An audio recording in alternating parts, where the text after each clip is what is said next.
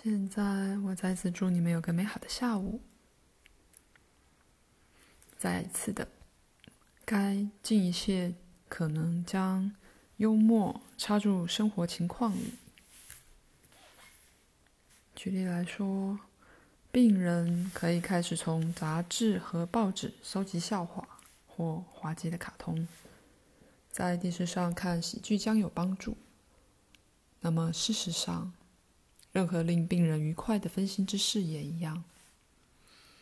字谜及其他的文字游戏也会有益，纵使只在脑海里做，教病人开始学习一些全新的知识领域，例如学一种语言，或研究在任何领域里吸引他的无论什么可能的书籍。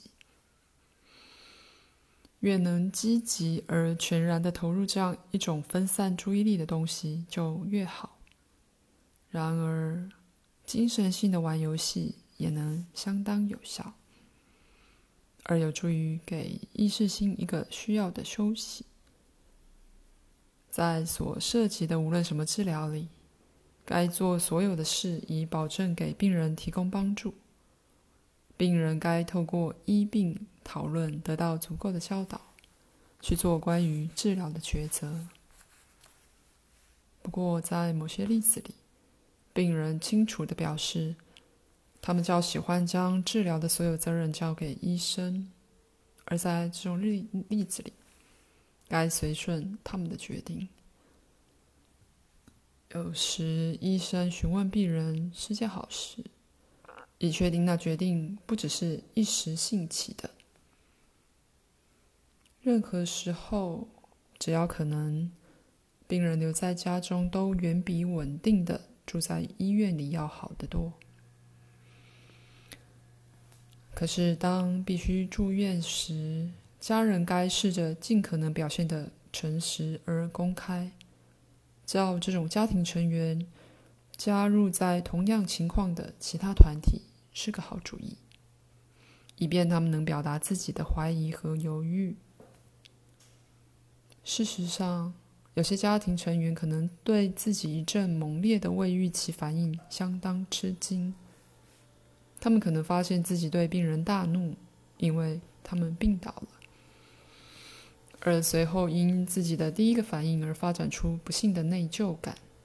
他们可能觉得其生命。经由非他们自己的理由而被扰乱。然而，对这种感受如此惭愧，一直不敢去表达他们。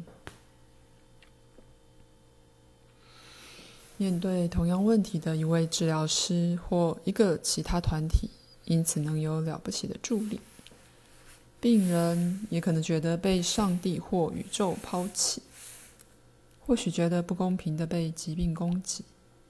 故此，激起一整个愤怒的新波动，而愤怒要被表达，而非被压抑，是最重要的。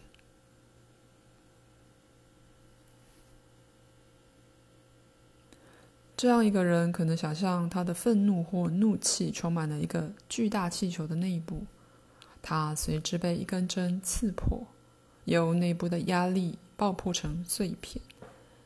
残粒四处散落，散播到海洋上，或被风绝获。但在任何情形都是病人似乎可接受的方式。这种人继续收到与表达爱，也是必不可少的。如果此人是在哀悼一个配偶或亲密的家人的死亡，那么这人或家人购买。或用其他方法提供一只新的小宠物，会是最有益的。病人该被鼓励尽量与他玩耍，去养育他，去爱抚他及抚弄他。往往这样一个过程会重新唤起新的爱的萌芽，而真的回转了整件事。这尤其是真的，如果在其他生活领域里。似乎单纯的发生了一或两个有益的改变，爱的重新唤起，很可能启动架构二到这样一个程度，以致疗愈能量变得不再阻塞，而也将他们的可能性行动支线送到此人的生活情况里。即是说，一旦架构二的管道打开了，那么新的可能性立刻在生命的所有领域打开。当然，其中许多都对健康和疗愈过程有一个直接的关系。